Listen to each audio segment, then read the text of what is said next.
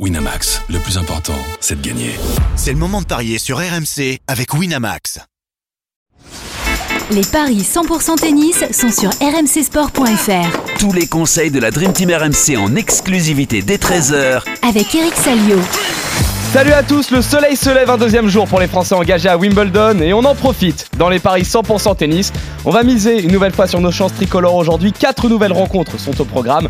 Chez les hommes, ce duel 100% français entre Muller et Rinderknecht. On va également miser sur le match de Milos Raonic qui est opposé à Novak. Et du côté du tableau féminin, on va se pencher sur les rencontres qui opposent Ibino à Cornet et Gracheva à Georgie. On n'oublie évidemment pas les autres Français engagés en ce deuxième jour de tournoi.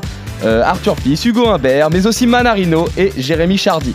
On en parle dans un instant, mais d'abord, j'accueille notre consultant Eric Salio. Good morning, Eric. Good morning. Notre expert en paris sportif, Johan Bredov, me fait également l'honneur d'être à mes côtés. Salut, Johan. Salut à tous. T'as vu, on m'a mis la virgule dedans, comme ça. On, voulait pas que tu dises bonjour. On voulait pas que tu dises Exactement. bonjour. Bon, on voulait pas pas, que tu existes. Euh, c'est peut-être à cause de nos résultats d'hier, tiens ça, euh, Eric. Bah oui, c'est ça en fait. Pour l'instant, nos résultats sont en suspens, mais alors on peut pas dire qu'on est bien parti. hein. Euh, on voyait euh, Gasquet battre Moutet, bon bah c'est euh, 3-0 pour euh, Ah, Moutet. arrête, ça m'énerve, ça m'énerve. Le duel entre euh, Loïc Daris et euh, Grégoire Barrère débute cet après-midi. Pour l'instant, il ne s'est rien passé. Euh, on voyait Bonzi quand même euh, se reprendre face à Maillot. Bah, c'est très bien parti aussi. Maillot mène 1-0 et 5-3 dans le deuxième set. Et euh, enfin, on avait un désaccord concernant le match qui oppose euh, Alice à Evans. Je misais sur le français, euh, toi plutôt sur le britannique, Eric. Et pour l'instant, je suis mieux parti quand même parce que Alice mène euh, 2-0, mais le match a été interrompu. Et messieurs, moi j'ai toujours une phobie avec ces matchs interrompus à 2-0. Quand j'étais petit, j'ai vu Gaël, mon fils, mener 2-0 contre Fabio Fonini. Le match a été interrompu, mon fils a perdu 3-2. Ah oui, Vous comprenez mon inquiétude c'était le match où il servait à 120 km/h ses premières balles, c'est ça? Mais c'était où ça? À Roland. Ouais, c'était à Roland. Ah oui, à Roland. C'était à Ah, Roland. Ouais, Ouais, ju- juste un truc. Bon, oui, ok. euh, Vas-y, Eric. je suis, j'avoue, je suis nul. Euh, non, euh, du très bon bouté, du très bon bouté qui. Et en fait, ce qui s'est passé, c'est que je vous l'avais un peu dit, hein, c'est que Richard, il a joué contre nature. Parce qu'il était tellement persuadé que le, le revers slicé à une main, donc euh, qui, qui fait euh, par obligation, puisqu'il ne peut toujours pas frapper de revers à deux mains à cause de son opération au poignet, le revers à une main de, de Moutet a finalement été, comme on dit en Angleterre, very efficient. Et il s'est embourbé. Il s'est embourbé parce que parce que l'autre a eu un coup de raquette phénoménal. Il a il a sauvé pas mal de balles de break euh, à des moments chauds et, et Richard Gasquet s'en s'en est pas sorti. Et ce qui est inquiétant, c'est qu'à la fin on lui a posé la question euh, bon, est-ce que tu penses que tu fêteras ton Ouais. le 20e anniversaire de ta participation à Wimbledon, parce que son premier Wimbledon c'était en 2004, et là, et il a dit oh, bon, on verra, on verra, mais c'est loin, c'est loin, c'est loin, et c'est vrai qu'il est en train de glisser tout doucement à l'ATP, et il va falloir sauver des points, et euh, parce qu'en fait, Richard, il, il vit entre guillemets sur, ce, sur les 250 points qu'il a remportés en début d'année à, à Auckland, Mm. et quand ces 250 points vont disparaître, attention. Attention. Donc, euh, ouais, il est pas, il dit qu'il manque d'énergie, mais et c'est vrai qu'en face, c'est, c'est Corentin Moutet, c'est, une pile électrique. Il, il se déplace remarquablement sur et, et sa victoire est tout à fait méritée. Quant à Benjamin Bonzi, je vous avais dit hier que c'est pas pour euh, présenter des excuses, hein, mais en fait, j'ai découvert que il est dans le même cas que Corentin Moutet. Il ne peut pas frapper de revers à deux mains. Ah bah d'accord, c'est un mal français en fait. Bah oui, c'est sa blessure à, à Monte Carlo, donc euh, il a repris juste après Roland Garros, puisqu'il avait fait un essai euh, non concluant à Roland euh, la veille du tirage au sort ou la veille de débuter, et, et en fait il a, je pense qu'il a une, une énorme appréhension, donc voilà, et cette information je l'avais pas au moment du pari, et et, c'est- probablement que les bookmakers l'avaient. Parce que malheureusement, euh, on peut pas tout suivre. euh, et c'est vrai que j'avais pas vu les premiers matchs de, Benjamin sur euh, sur il avait joué Stuttgart, je crois, on avait dit hier. hein. Donc il est en grosse difficulté, il est en grosse galère et, et je comprends mieux pourquoi euh, Harold Maillot était le favori et, et pour l'instant il est, il est très opportuniste, il est vraiment à quasiment un set, un set de remporter un, un match en Grand Chelem, ce qui serait euh, formidable pour lui. Et qui, avec les qualifs, n'a toujours pas concédé le moindre set d'ailleurs hein, pour l'instant. C'est euh, impressionnant. Ouais. Messieurs, je vous propose de basculer sur les rencontres euh, du, du jour. On va commencer chez les femmes, tiens. Avec d'abord le match d'Alizé Cornet, qui est opposé à Naomi Bino. La 74e mondiale contre la 127e, c'est une première confrontation entre les deux joueuses. Une année très compliquée pour la française, messieurs, mais un beau parcours récent sur le gazon de Nottingham. Sur le papier, la japonaise semble largement à sa portée. En tout cas, les bookmakers vont dans ce sens. Johan. Exactement, 1,37 seulement la victoire d'Alizé Cornet, c'est 3,20 la victoire euh, d'Ibino. Tu l'as dit, Alizé Cornet qui s'exprime bien sur le gazon, elle a toute euh, l'expérience nécessaire pour euh, très bien jouer sur cette surface. Euh, elle, vient de battre euh, Trevisan à Badambourg avant de tomber contre Navarro. À Nottingham, t'en parlais, elle avait quand même battu Swan, Sakari et euh, juste avant de, tomber contre euh, Burrage, une, Britannique. Donc voilà, c'est plutôt pas mal. Sakari avait pris sa revanche quand même à Berlin. Euh, Ibino, la japonaise, elle, sort euh, des qualifications. Elle a battu euh, Zakharova et Jani, mais elle est looky loseuse parce qu'elle avait perdu pour son dernier match contre Hunter. Donc voilà, on dit que Johan le présentait comme ça. Eric, c'est un match à la portée d'Alizé Cornet. Sa cote à 1,37 euh, me paraît pas, me paraît pas donnée, mais euh, mais j'irais quand même. Pourquoi pas une victoire en deux manches, même si on sait que c'est un premier tour, c'est toujours compliqué. Mais voilà, elle a toute l'expérience. Elle, a- elle a enchaîné combien de grands chelems là, Eric? Elle en est à combien là d'ailleurs Je crois que c'est son 69e de, de mémoire. À 69. vérifier. Ouais, quand même, hein, 69 euh, euh, grands chelems d'affilée. Donc je me dis qu'avec cette expérience, elle, elle est tout à fait capable de passer ce premier tour, Eric. hein. Oui, oui, c'est. on- Elle avait hérité au tirage au sort de, de Danka Kovinic, mais Kovinic euh, n'était pas prête, donc euh, elle s'est retirée dans la foulée quasiment.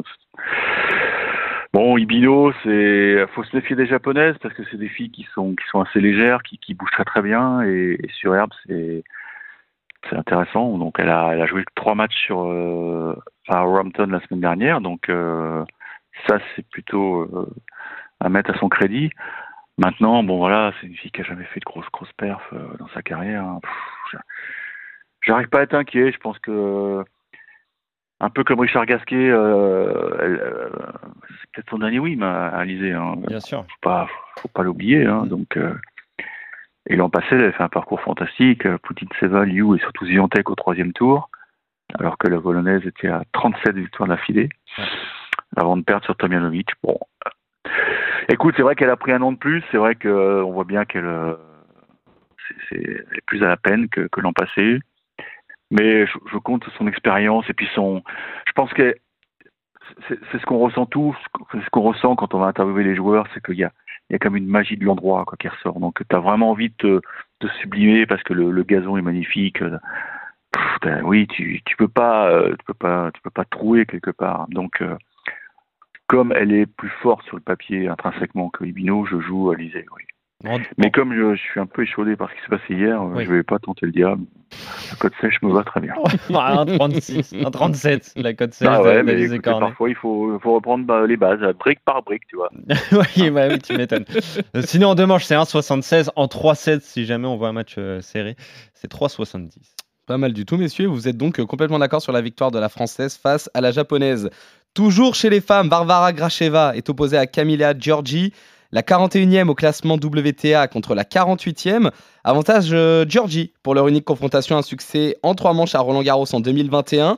L'expérience parle pour l'italienne malgré un manque de résultats dans les tournois du Grand Chelem. En tout cas, elle part largement favorite, la Johan. 1,34 la victoire de Camilla Giorgi et c'est 3,35 celle de, de, Gracheva, la, la néo-française, j'ai envie de dire, Grache- Gracheva, euh, qui a fait un bon tournoi à Badenbourg où elle bat Christiane, elle bat Sarah Errani avant de tomber contre euh, Bronzetti. C'est pas vraiment sa surface favorite, hein, quand même, le, gazon à, à, à.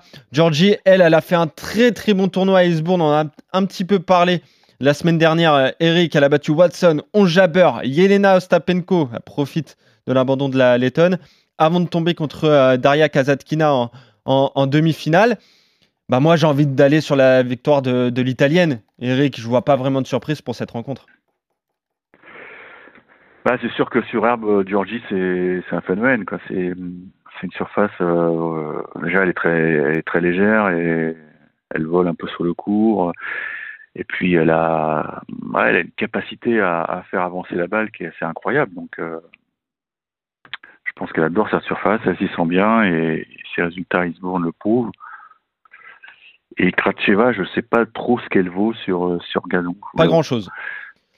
Elle a très peu joué depuis, euh, je regarde, euh, elle avait joué en, en 2016 euh, à Wimbledon. J'imagine que c'était chez les juniors parce que je vois ça. Et euh, ensuite, elle a plus joué jusqu'en 2021 et elle est à 4 défaites et 2 victoires sur gazon. Ouais. Ouais, maintenant il y a le fait que est-ce que ça va la, la, la sublimer, le fait qu'elle joue son premier chelem sous la bannière française. euh, je pense qu'elle a envie euh, envie de se montrer quoi, parce que cette naturalisation, voilà, elle l'attendait depuis assez longtemps. euh, pour elle, c'est c'est un gros soulagement, euh, même si on, on précise, hein, ça euh, ça n'a rien à voir avec le, le conflit Mm. d'Ukraine-Russie. La, la demande avait été faite il y a très longtemps. puisqu'il y a très longtemps qu'elle est installée à l'académie de Jean-Annelies Narakan. Mais on sent que, on sent qu'elle a envie, ouais, envie de, ouais, de remporter sa première victoire en Chelem sous le drapeau français. Plus, faut qu'elle, euh, maintenant, elle a une place à prendre aussi en équipe de Fed Cup, hein, donc euh, il faut, il faut essayer de gagner des matchs, mais, mais je vais quand même aller sur euh, l'italienne. 1,34, la victoire de Georgie. Tu la vois en deux manches ou pas? T'as pas envie de prendre de risque, hein, j'imagine. Suis pas- je suis pas en état, je suis pas en position de ça. tenter des trucs là. Non, mais re- regarde, 1,34 et si tu cumules les deux, c'est-à-dire Cornet Ouais. et euh, Georgie, ça fait une cote à 1,84. Donc c'est plutôt Ouais, pas mal. bah, moi ça me va très bien. hein. Voilà, je savais que j'allais t'avoir comme ça. Très bien. Et bien sûr. Et vous êtes euh, une nouvelle fois d'accord, euh, messieurs. Cette fois, vous voyez la française s'incliner, Alizé Cornet, contre euh, l'italienne Camilla Giorgi. Euh, on va basculer chez les hommes avec euh, ce duel 100% tricolore entre Alexandre Muller et euh, Arthur Hinderknecht. Le 800, le 84e mondial, je vais Oui. y arriver, parce que 800, là, je suis allé un peu loin. quand même. euh, Bah attendez, il va y avoir Raonic derrière. hein, donc euh, euh, Ah oui. le 84e mondial contre le 82e. Euh, pour l'instant, au niveau des confrontations, il n'y en a pas. C'est la première fois qu'ils s'affrontent. Et les codes sont très largement déséquilibrés là aussi, Johan. Ouais, en faveur d'Arthur à Rinderknecht à 24 et la victoire de- d'Arthur et ses 4,20 celles d'Alexandre Muller. Tu le disais, de joueurs qui ne se connaissent pas, qui ne se sont jamais affrontés. Euh, ils sont très proches au classement. Muller, il a beaucoup joué sur terre battue. Alors, il a beaucoup gagné parce qu'il vient de remporter le, tournoi de, Parme en Italie, un challenger. Il a battu euh, Maestrelli en, finale. Mais voilà, au premier match sur gazon, c'est toujours euh, très compliqué alors que Rinderknecht, lui, ben, en a bouffé de l'herbe euh, pour l'instant avec ce tournoi de, de Majorque notamment où il été lucky loser, il avait perdu lors du dernier match des qualifs. Finalement, il bat Ramos Lestienne dans le tableau principal avant de tomber contre Christopher euh, Eubanks qui a d'ailleurs euh, remporté ce tournoi face à Adrian Manarino. Il avait été bon aussi au Queens euh, en prenant un set pardon à Carlos Al- Alcaraz. Donc euh, voilà, c'est un, bon joueur, Arthur Hinderknecht, mais c'est surtout le fait que euh, Alexandre Muller n'ait pas joué un seul match sur gazon. Eric, je pense que là, on peut aller sur la victoire d'Arthur, voire même en, en 3-7, non? Ouais, ouais c'est vrai que tout, tout concorde. Hein. T'as, tout, t'as tout dit. Euh, Alexandre Muller a fait un choix euh, très clair de, après Roland d'aller sur la terre. Euh, il a joué en Italie, à Pérouse.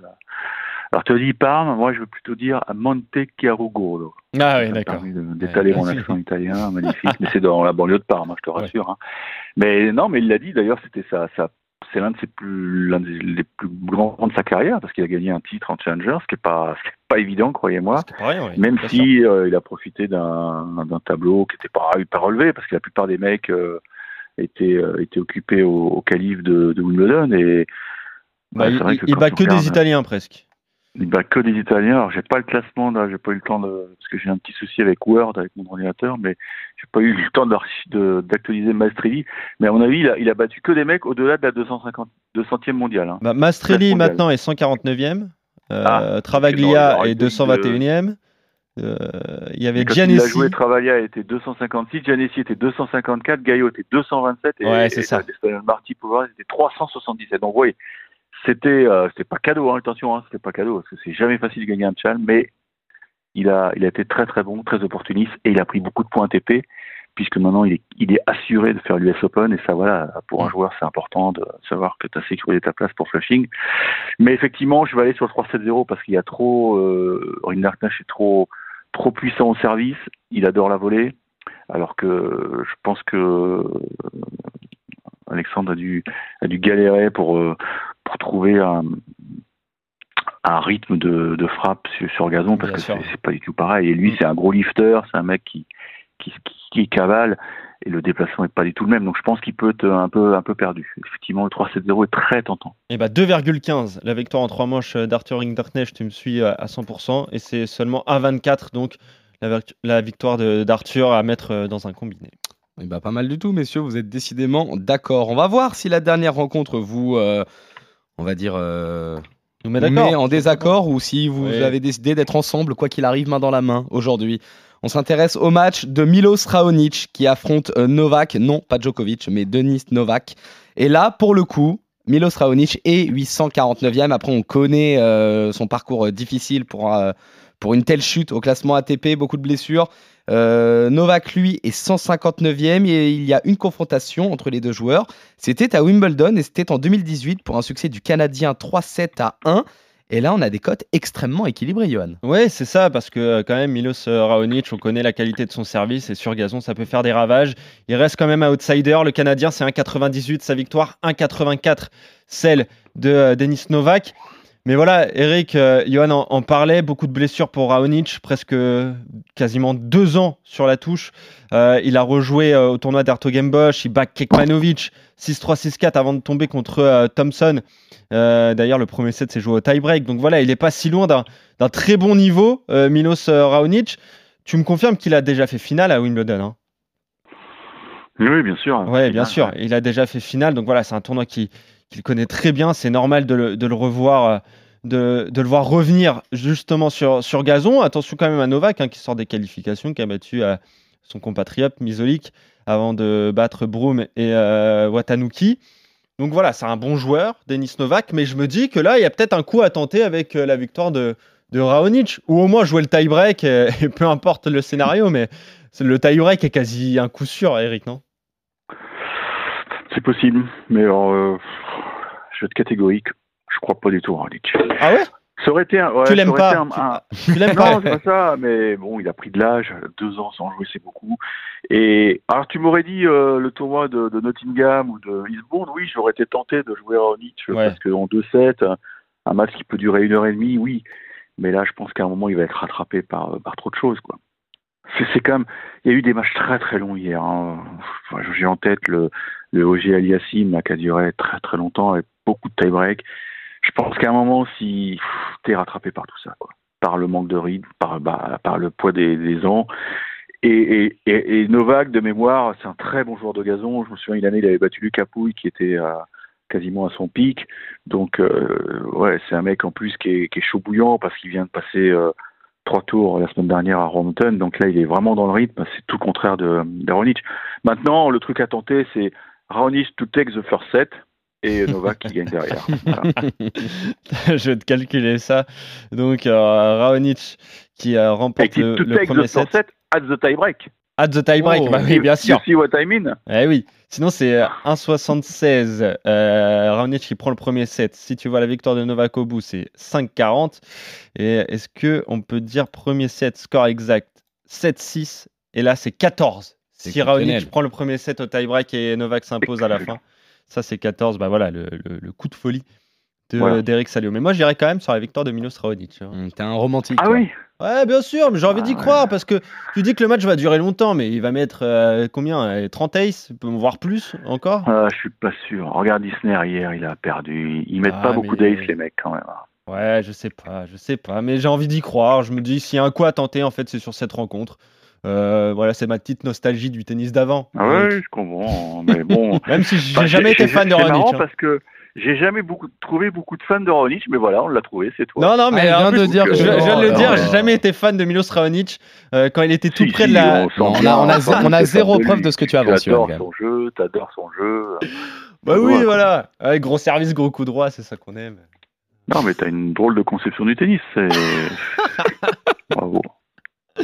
tu, verras, tu verras demain. Quand demain, t'inquiète pas, tu vas t'amuser. Ah si jamais ouais, ouais. Nous verrons cela. Bah, écoute, je, je le souhaite. Hein. En plus, euh, j'ai une pensée pour mes confrères canadiens. Ils ont perdu euh, Félix hier. Ah, bien sûr. Ils ont besoin que, que ça gagne. Sinon, c'est une catastrophe pour, le, pour les pigistes canadiens. J'en connais là. ouais, là, ça va être compliqué. c'est horrible. Ils ont encore Chapovalov hein, qui joue aujourd'hui, je crois, il, me semble. Ah oui, Chapovalov, t'as raison. Mais, il, mais il, a perdu le premier set. Il a perdu le premier set, oui. Apparemment, c'était chaud avec. euh, euh, c'était Albot, hein. Ouais, Albot. J'ai lu un truc sur Twitter, apparemment, euh, avant que Shapovalov ne serve, t'avais Albot qui faisait des bons, des bons de cabri. euh, Il y a un moment, Shapovalov dit Eh, Tu vas arrêter tes conneries, c'est joke, t'arrêtes de bouger quand je sers, quoi. Donc, euh, c'était assez tendu, c'était assez tendu, apparemment. Ah, on le connaît. Euh, Shapovalov. Messieurs, vous J'attends avez la donc, suite. J'attends la suite avec impatience de ce Albot Shapovalov. messieurs, vous avez votre désaccord concernant euh, les, euh, les matchs du. Attendez, on nous, on nous met le bête de fin là. Attendez, il y a encore euh, quelques petits matchs sur lesquels vous allez euh, miser euh, brièvement. euh, notamment sur les Français engagés aujourd'hui ou peut-être demain, euh, selon euh, la météo. La météo, On va, on va commencer par euh, ce premier match entre euh, Jason Kubler et Hugo Humbert. Alors, Kubler contre Humbert, c'est 1,64 la victoire de- d'Hugo Humbert qui est favori. Kubler 2,25. Euh, victoire d'Hugo Humbert, euh, Eric. Oui. Oui, oui, Hugo Humbert. Très bien. Partons Bah, là-dessus. c'est- euh. c'est- à la, c'est à la mitraillette. euh, Oui, c'est à la mitraillette, pardon. Ouais, on, sûr, bien on- sûr, on bien est tellement Non. habitué à ce que tu développes, Eric, qu'on oublie. Ah ben non, oublié à vos heures. Ok. mitraillette, oui. Un match qui, que je trouve extrêmement intéressant, moi. Alejandro Davidovic Fokina contre Arthur Fils. Bah, la revanche, la revanche de Roland Garros. Exactement. 1,70 la victoire de Davidovic Fokina. 2,15 celle d'Arthur Fils. Mais là, comme à Roland, je vois Davidovic, Eric. Oui, alors euh, là, je vais un peu développer parce qu'il y a une petite info qui est marrante, c'est que euh, j'ai mon confrère de Radio France qui, a, qui a- qui a eu Arthur Fils en interview. Il lui dit, ouais, ouais c'est l'occasion de prendre ta revanche. En plus, c'est pas ça sur place. Et Arthur Fils lui dit, oui, euh, il a quand même gagné Wimbledon Junior. Et là, le confrère a dit, ah oui, j'avais oublié. Donc, donc euh, l'espagnol, il est quand même à l'aise sur euh, sur gazon. C'est vrai que euh, bon, il s'est trouvé la semaine dernière à Majorque. Il est tombé sur Kotov, quoi, de mémoire. Donc, euh, il arrive sans sans victoire, mais je pense que c'est un mec qui aime bien les, les formats grand chelem parce que c'est un mec qui est très physique, quoi, euh, qui a, qui a souvent disputé des matchs en 5-7 dans sa carrière. Donc, euh, je vais aller sur. euh, ça va pas plaire hein, au Davidovic en 5. Ah oui, carrément. Grosse cote, ça. Ouais, Ah attends, ouais. je, vais te calculer ça. Davidovic en 5, c'est 5,30. Oh oui, tu- Ça fait plaisir, ça. Messieurs, on... on enchaîne avec notre récent finaliste à Majorque, Adrian Manarino, qui est opposé à Alexander Shevchenko. Ouais, c'est euh, Manarino qui est largement favori de cette rencontre. C'est 1,21 la victoire du Français et Chevchenko c'est 4,60. Mais là, pareil, Eric, pas de surprise, euh, victoire d'Adrian. Je joue Shevchenko. Quoi? 4,60 Mais oui, mais Parce qu'il est cramé, il est Mana, c'est ça rotules, Il est sur les rotules, Mana, je pense. Mais même sur les rotules, il, euh, il lui met Ah, 3,7. même sur les... Ah bon, alors, Bien bon, sûr. c'est Bien sûr, mais t'aimes pas le tennis, toi, de toute façon. bah, que... Non, mais Shevchenko, c'est un bon joueur en plus. Hein. Oui, bien sûr, bien sûr. Ah non, c'est un très Non, bon joueur, mais, Adrian euh, sur gazon, je- même je- euh, un petit peu moins Je- bien. Je vais te, je vais te donner... euh, je, je, me, je me base aussi sur son sur l'US Open de l'an passé. Il arrive de l'US Open avec le titre de Winston-Salem et il se trouve dès le premier tour contre Brouwer. Et je peux dire que la cote de Brouwer, c'est la même que la cote de Shevchenko euh, aujourd'hui. Donc euh, j'ai très peur des lendemains de, De de, de- pas de titre, Bah, mais de finale, quoi. quasi-titre, de Ouais. finale. Surtout qu'on a tous vu que il avait Bobo partout, quoi. Ok. notamment à la cuisse, et c'est euh, la, la blessure à l'ischio de Roland qui s'est réveillée. Donc je tente énorme coup. Je mise sur la malheureusement la défaillance physique de Manarino. Eh ben, c'est 4,60 euh, la victoire de Shevchenko et 1,21 la victoire d'Adrian Manarino. Et enfin, messieurs, on va terminer sur, euh, sur un joueur qui aujourd'hui s'offre euh, potentiellement un dernier match de gala. C'est Jérémy Chardy qui aura fort à faire puisqu'il affronte tout simplement Carlos Alcaraz. Ouais, potentiellement, t'es gentil. Euh, Johan Je, ne, Carlos, je- je ne- je ne parle, je ne parle qu'au conditionnel. ouais, Carlos Alcaraz 1,01, Chardy 30, mais voilà, c'est c'est presque un jubilé. J'ai envie de dire pour Jérémy, même s'il a, il a les capacités de gêner, euh, Carlos Alcaraz avec son énorme service, un gros coup droit, il est capable de, lui prendre pas mal de jeux quand même. Oui, oui, oh, il va pas finir. Non, non, ça, va. je pense pas que ce soit une boucherie. Mais bon, on sait pas trop où il en est. Jérémy, il a juste joué, je crois, les qualifs du Queens. Euh, il est toujours un peu embêté, c'est ce qu'il nous a dit en interview avec son genou. Parfois, il y a des jours qui sont bons, puis des jours où ça, ça grince, quoi. Mais bon, je pense qu'il est totalement libéré. Euh, finalement, euh, le tirage au sort est génial. Parce que voilà, il, il va jouer sur le cours numéro 1. En plus, il est sûr de jouer, puisque si s'il pleut, bah, il y aura le toit. Ouais. Il va jouer sur le cours numéro 1 contre le numéro 1 mondial. Pff, que demande le peuple? Il y aura toute sa famille parce qu'on sait qu'il habite dans le, dans le nord de Londres. toute sa famille sera là, tous ses proches. Euh. Alors je me disais que euh, Olivier Giroud pourrait être dans le box, mais je me suis abonné au, à l'Instagram d'Olivier Giroud. Apparemment, il, passe des vacances au bord de la mer. Alors bon, ah bah oui, c'est les vacances là pour les foot, Eric. Voilà, peut-être qu'il viendra pas. Ou alors s'il vient, c'est un beau geste, hein. un coup de jet euh, pour venir. Non, parce que vous connaissez l'histoire. Hein. on avait parlé dans un podcast, je crois. Olivier Giroud et, et Jérémy Chardy sont très proches. Et Olivier Giroud avait invité Jérémy Chardy pour la finale de la Coupe du Monde au Qatar. Il avait une belle place en, en VIP, quoi. Non, non, ils sont, ils sont très proches. Il est proche aussi de, de Loris, de Pires. Donc, euh, je serais pas étonné qu'il y ait du people dans le box. Hein. Je, je surveillerai, ça j'aime bien. Mais non, 3-7-0. 3-7-0. Ça... Ouais, ça doit même pas être bien coté. C'est un 23. Mais ça va être sympa, ça va être sympa quand même. Un peu à l'image de, de, ce qu'a vécu Laurent Lecoli sur le 1. Donc, euh, les Français sont présents sur le 1, mais ils vont pas gagner, mais c'est pas grave. Ils vont kiffer quand même. Bon, en tout cas, messieurs, vous êtes euh, globalement d'accord. Euh, aujourd'hui, vous voyez euh, tous les deux la victoire de Cornet contre Ibino, de Georgie contre Gracheva, de Rinderknecht contre Muller. Sur les autres matchs des Français, vous voyez Humbert s'imposer face à Kubler et vous voyez Davidovic Fokina battre Arthur Fils. Succès également d'Alcaraz contre Chardy et de Manarino. ah non, là, il y a des accords. Justement, toi, Johan, tu vois un succès de Manarino contre Shevchenko et toi, Eric, plutôt un succès du Russe. Et enfin, votre autre désaccord concerne le match qui oppose Raonic à Novak. Toi, euh, Johan, tu es un romantique, tu mises sur Raonic. Toi, Eric, euh, tu es plus pragmatique, tu vas sur la victoire de, Novak. On revient demain pour de nouveaux paris 100% tennis sur RMC. Salut Johan, salut Eric, salut à tous. Salut à tous. Ciao.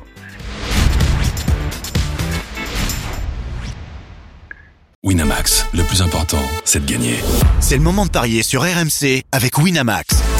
Les jeux d'argent et de hasard peuvent être dangereux. Perte d'argent, conflits familiaux, addiction. Retrouvez nos conseils sur joueurs-info-service.fr et au 09 74 75 13 13. Appel non surtaxé.